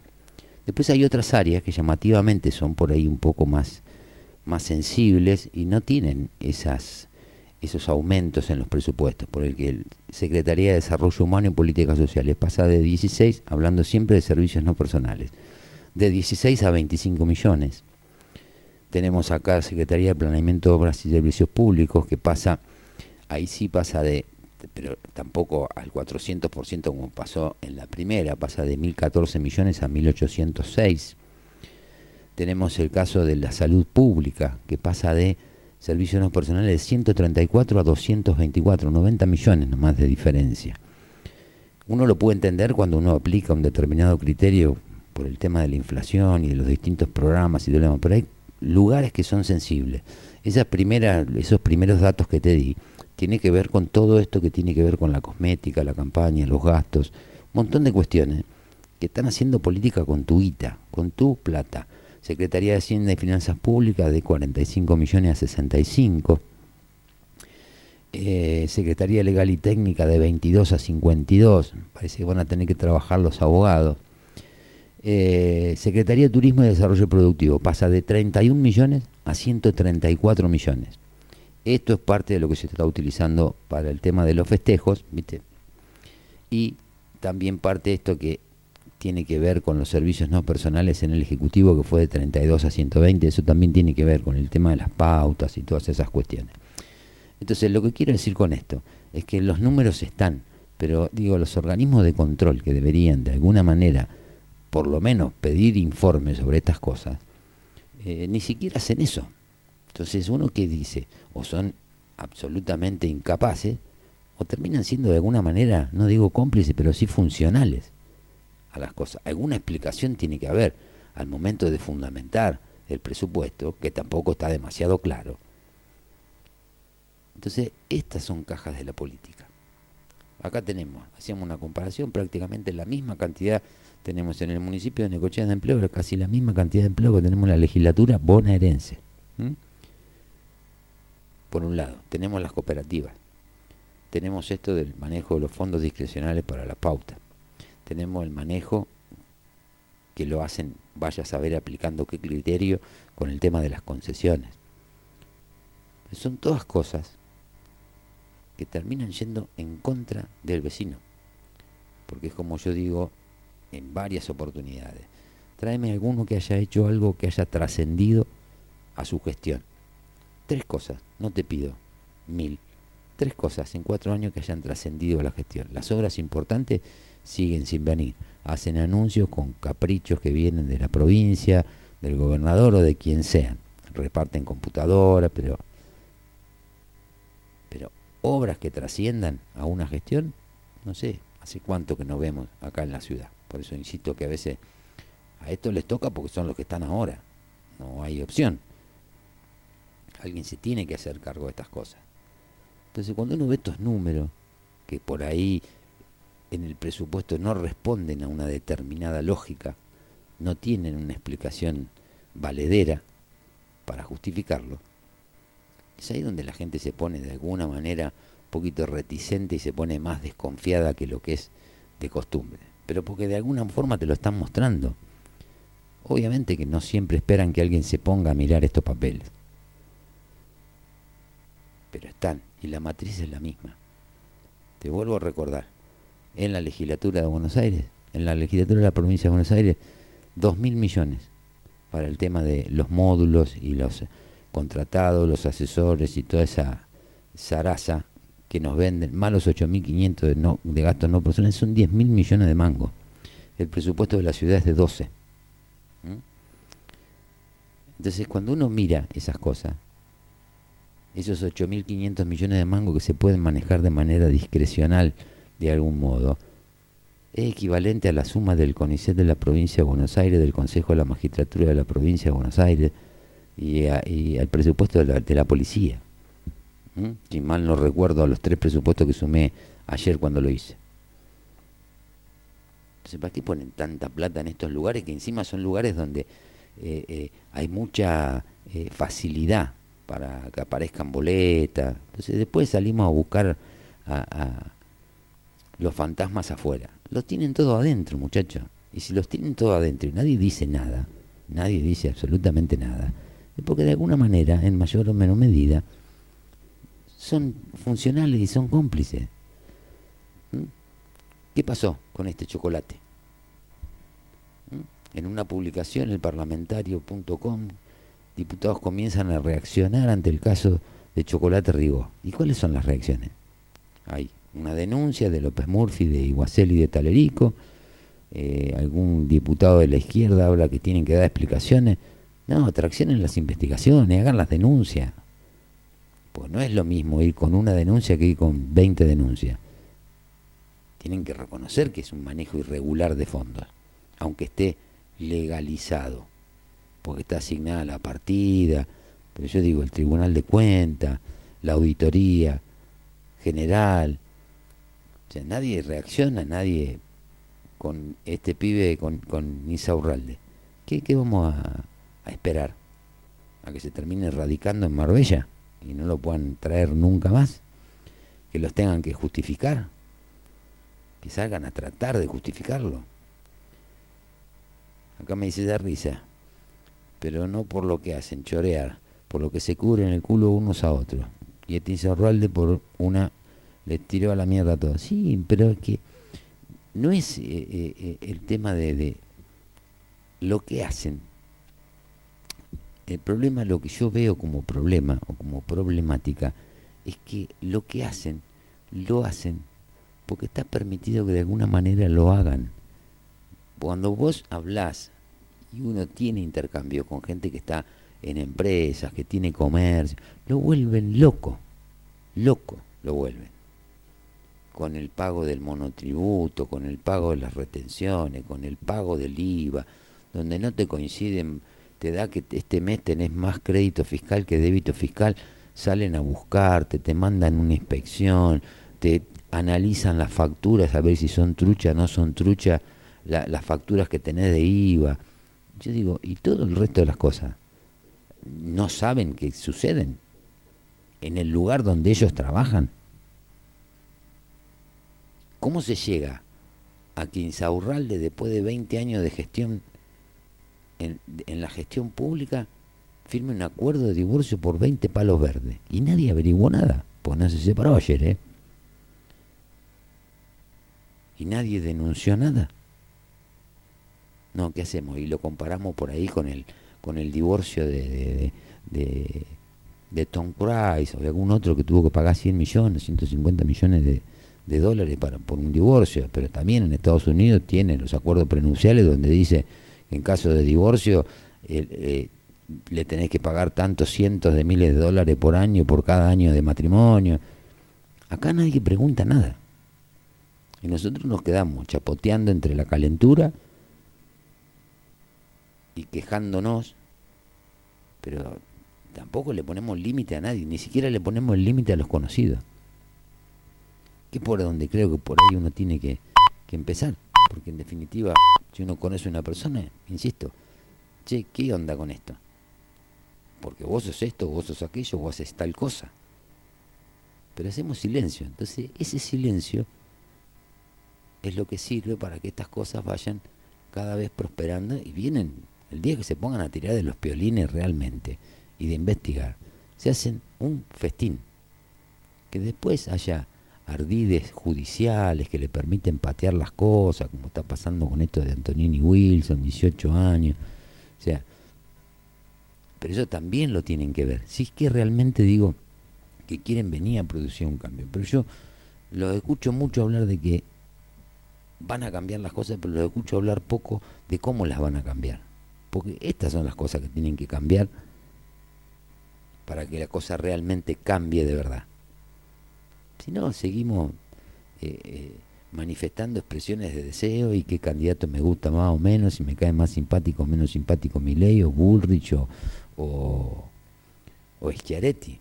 Es increíble, los dos candidatos que, que tienen menos chance de, llegar a, a, la presidencia, que son Schiaretti y Bergman, eh, terminaron seduciendo más a la gente que, que, los otros tres que están en carrera. ¿Cuándo vamos a empezar a, a- a reaccionar? ¿Y cuándo los que están en política van a empezar a hacer las cosas que tienen que hacer? Ese es el, el problema para mí. Pero bueno, 15 y 31. Vamos con un temita musical y volvemos. I can wait another day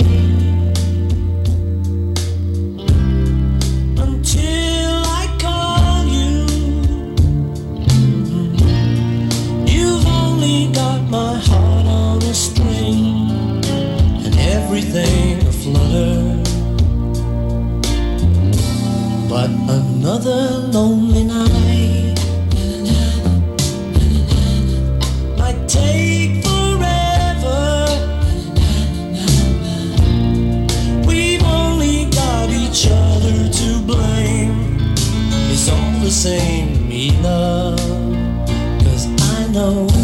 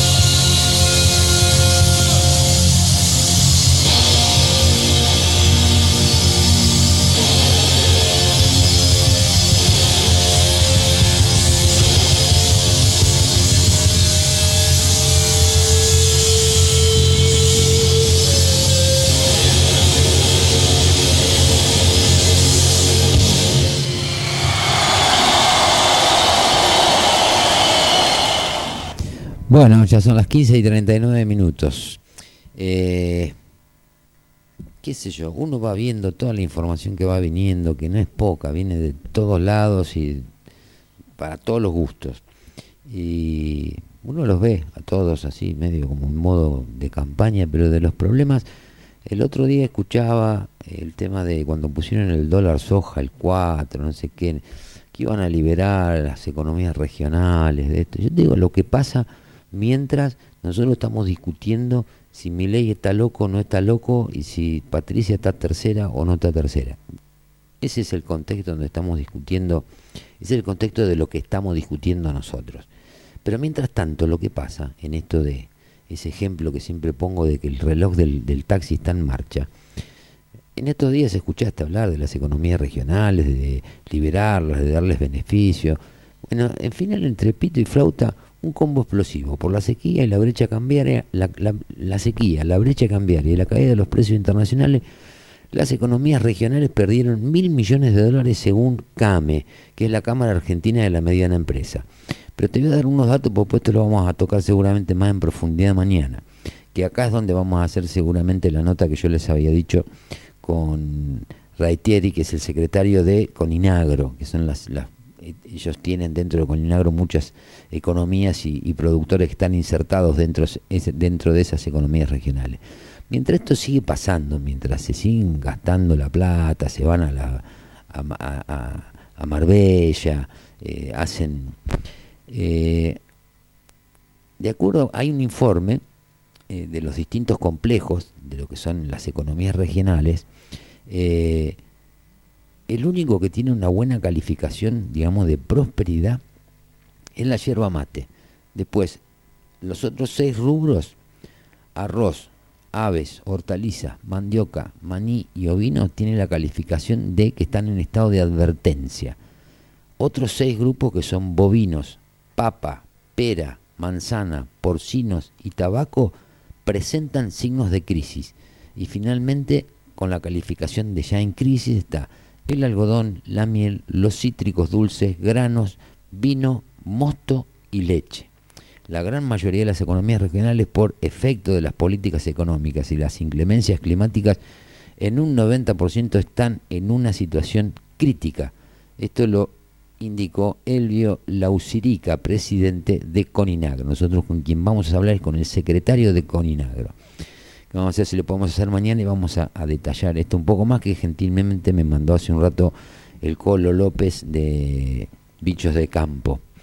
Eh, así que bueno, o sea, vemos eso, esto está pasando. O sea, ven como para la gente normal mientras ellos se toman su tiempo para decidir qué es lo que más conveniente decir o hacer en la campaña para solamente ganar una elección, porque en definitiva ganan la elección y después no terminan resolviendo un puto problema. Esto sigue pasando todos los días. Todos los días, todos los días las empresas tienen problemas. Y después también hay una crítica que ahora la vamos a leer después del corte de menos cuarto, de Goldman Sachs, eh, que es un banco de inversión que tiene que ver con lo que ellos ven del tema de la dolarización. Nosotros lo que buscamos son opiniones, o sea, no podemos buscar muchas opiniones locales porque todos de alguna u otra manera están vinculados a algunos de los sectores que están en competencia, entonces te maquillan más o menos la definición de acuerdo a su... Entonces vamos y buscamos datos de, de agencias de noticias o de bancos o de consultoras que no tienen ese compromiso político que tienen generalmente los medios acá en la Argentina. Pero bueno, eso lo vamos a ver ahora a la vuelta de este cortecito de las menos cuarto.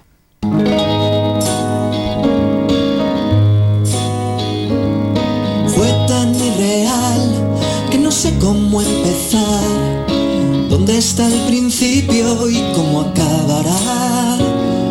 Sé que no es verdad, que tendré que despertar y que me perderé. La primera vez te miré y supe que eras mi principio y mi final también. Nada de mitad, ocupabas la unidad y qué podía hacer, por eso llegar, detesto este lugar si tú no estás conmigo. Ven, no llames a entrar, enséñame a volar.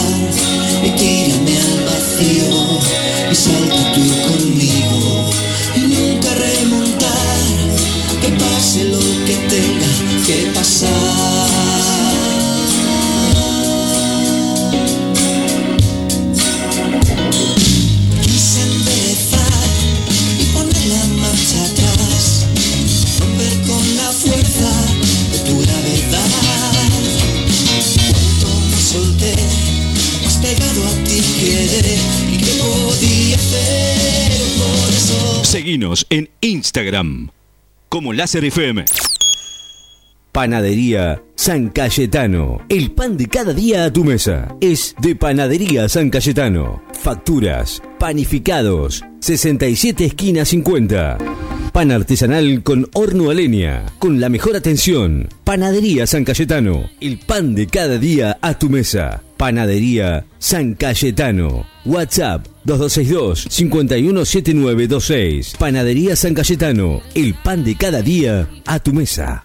En NEC Electrónica no solo reparamos, sino que además tenemos el servicio técnico que vos necesitas. En comunicaciones, instalaciones especializadas en radio, antenas, mediciones e instalaciones. Reparamos equipos de FM y además con la garantía de siempre. Consultanos. Acércate a nuestra página en Facebook como NEC Electrónica. Seguinos en Twitter como Láser FM.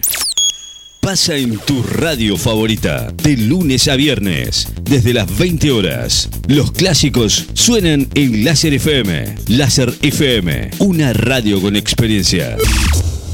Estás escuchando a Fabián Espinosa en Lo que nos pasa, de 14 a 16 horas, solo por Láser FM 94.7.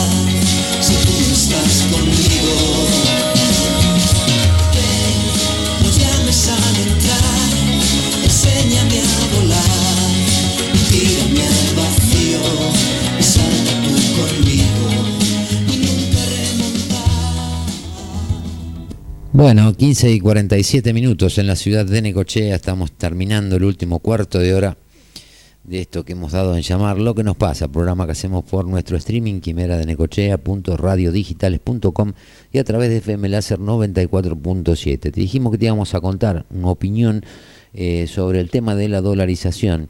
Goldman Sachs, eh, queremos que, o yo particularmente quiero que quede claro que cuando uno pone esta información, después cada uno hace, la asimila como quiere, como le parece, eh, la analiza desde el lugar que quiera.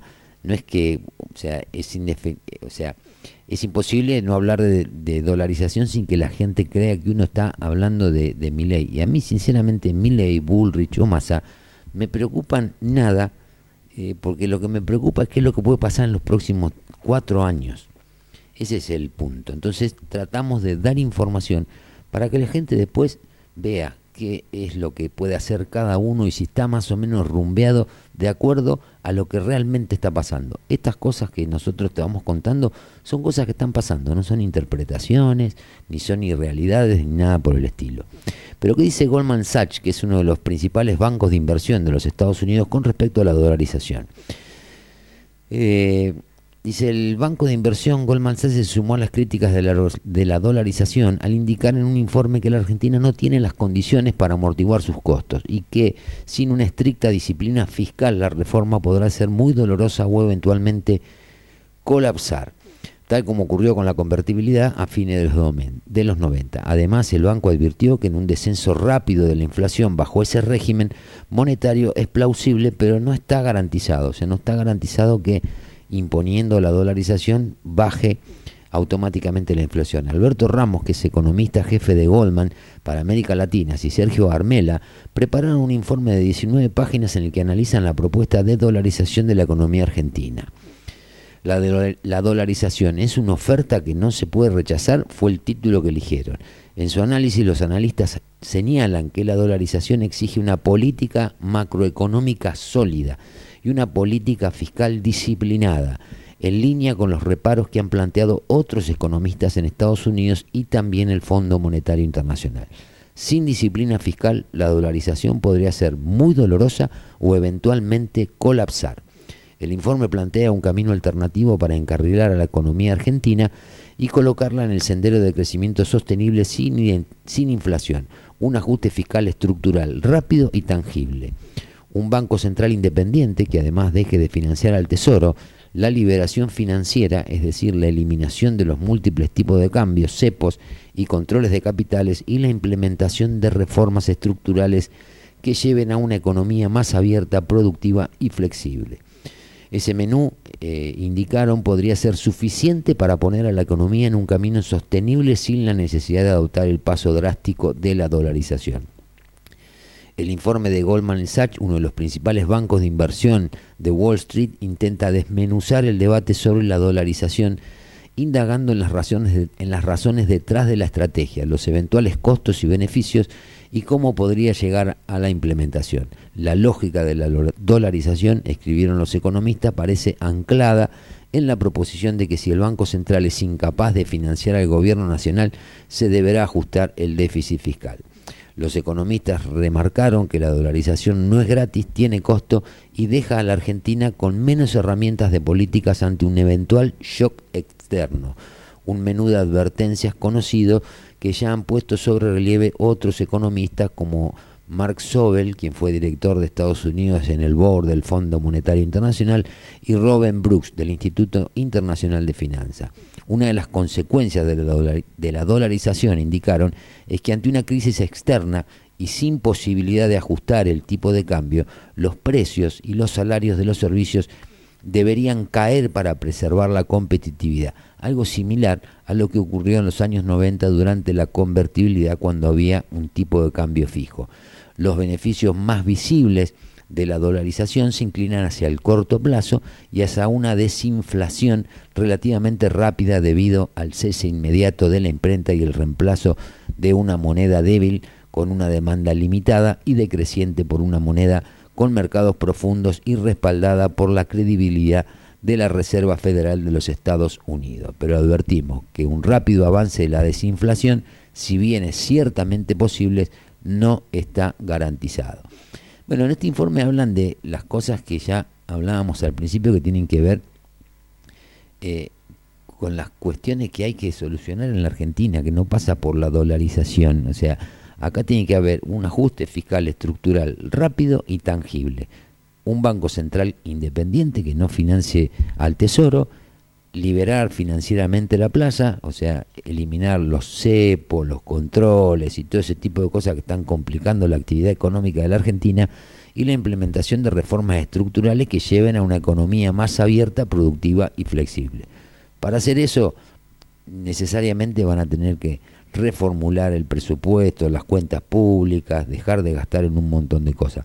Porque esto es cierto, en el ejemplo que ellos ponen acá de los años 90, cuando, cuando te dicen que una de las consecuencias de la dolarización es que ante una crisis externa de cualquier tipo, eh, puede ser la baja en los commodities, pueden ser distintas razones, eh, vos no tenés posibilidad de ajustar el tipo de cambio para seguir siendo competitivo. Entonces los sueldos deberían bajar en dólares y también los productos. Y de hecho esto es lo que pasó en los últimos años de la convertibilidad, y no solo los últimos, te diría casi los últimos cinco de los diez que duró la convertibilidad, ¿qué era lo que pasaba? La Argentina eh, era un país carísimo en dólares para producir. O sea, perdían competitividad todos los productos. ¿Por qué? Porque los costos argentinos, los costos internos que nosotros teníamos en ese momento, eran altísimos en dólares. Entonces, si eso vuelve a pasar, se te vuelve a trabar la economía. Por eso no pasa solo por el tema de la dolarización y si le van a vender parte de la deuda pública argentina a un fondo de riesgo. O sea, pasa que pueden pasar eh, otras cuestiones donde nosotros no vamos a tener ningún tipo de control. Con la convertibilidad ya pasó, o sea, tenemos la experiencia de qué es lo que pasó. Argentina era un país carísimo en dólares uno va viendo los cuadros y va viendo las líneas de tiempo y los distintos estudios. Y en, la época de, de Menem, o sea, en la época de, de, de Dualde, cuando hicieron la maxi devaluación, que llevaron el dólar de 1 a 4 y después se estabilizó en 3 y pico, ahí éramos receptores de turismo. Cuando nosotros estamos con el dólar que está relativamente barato, perdemos, por ejemplo, entre otras cosas, gran parte del turismo, porque le resulta caro la Argentina, ahora les resulta barata la Argentina. Pero hay que ver bien en qué punto y cómo quieren establecer la dolarización y para qué. ¿Cuál es la razón? ¿Cuál es el sentido? Si el problema no es con qué moneda vos te vas a mover de acá para adelante. El problema es cómo vas a desactivar el quilombo que tenés con las LELIC, que tenés tres bases monetarias dando vuelta en, la plaza. Los problemas son otros que no se solucionan. O sea, el tema pasa por esto que marcan y en buena hora que lo marquen algunos que no están extremadamente contaminados de, de- la carrera eh, política. Y es así de sencillo, que yo creo que acá es donde uno tiene que ir a buscar las respuestas, decir, bueno, a ver, ¿quién está más cerca de- de hacer esto? O si el que a mí me gusta no veo que esté cerca, ¿cómo hago para, para ver si, si lo tiene en mente o se está guardando un as en la manga? Para que la Argentina, colocarla en el sendero de crecimiento sostenible sin inflación, no es excluyente ni la única receta el tema de la dolarización. Hay que hacer un ajuste fiscal estructural, rápido y tangible.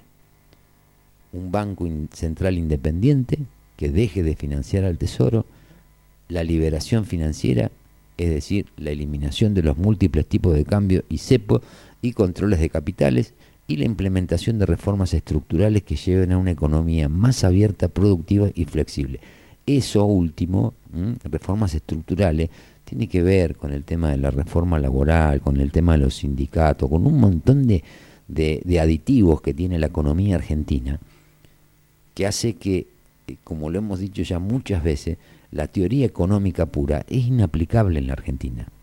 Por eso vamos a un escenario de una alta conflictividad de intereses, donde va a haber que saber terciar entre quienes ganan y quienes pierden para que eso no se transforme en conflictividad social y que pase a mayores, pero desconocer que el escenario de los próximos cuatro años va a ser ese, porque la reforma estructural tiene que ser profunda, rápida y que la gente la tiene que ver de manera eh, relativamente rápida para no caer en pensar que son todo lo mismo, todo dicen, bueno, eso es el secreto, ahí, por ahí pasa la cosa. Sí, probablemente la dolarización te puede servir para corregir alguna de esas variables, pero el problema en la Argentina es tan grande y es tan integral que como decimos siempre, eh, hay que ir con la precisión de un neurocirujano, con el bisturí a cortar exactamente eh, y necesitas 50 neurocirujanos, porque tenés que operar 50 personas a la vez.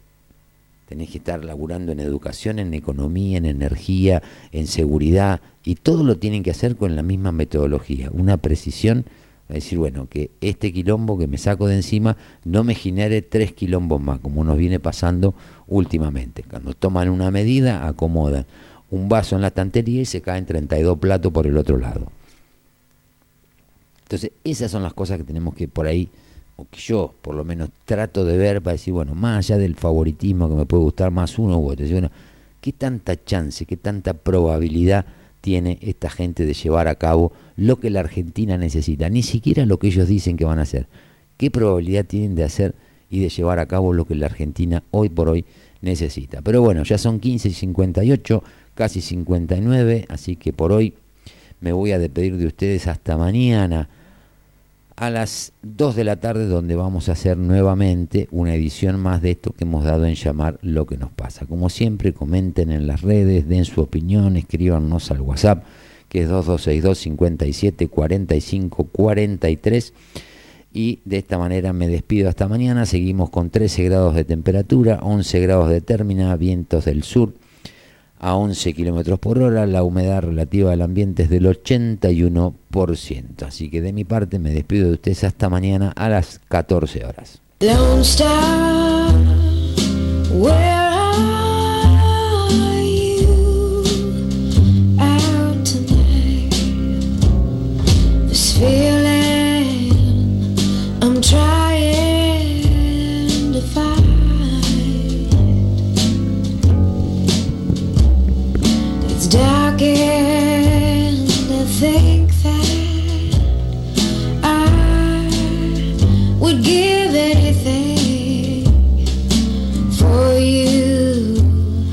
to share.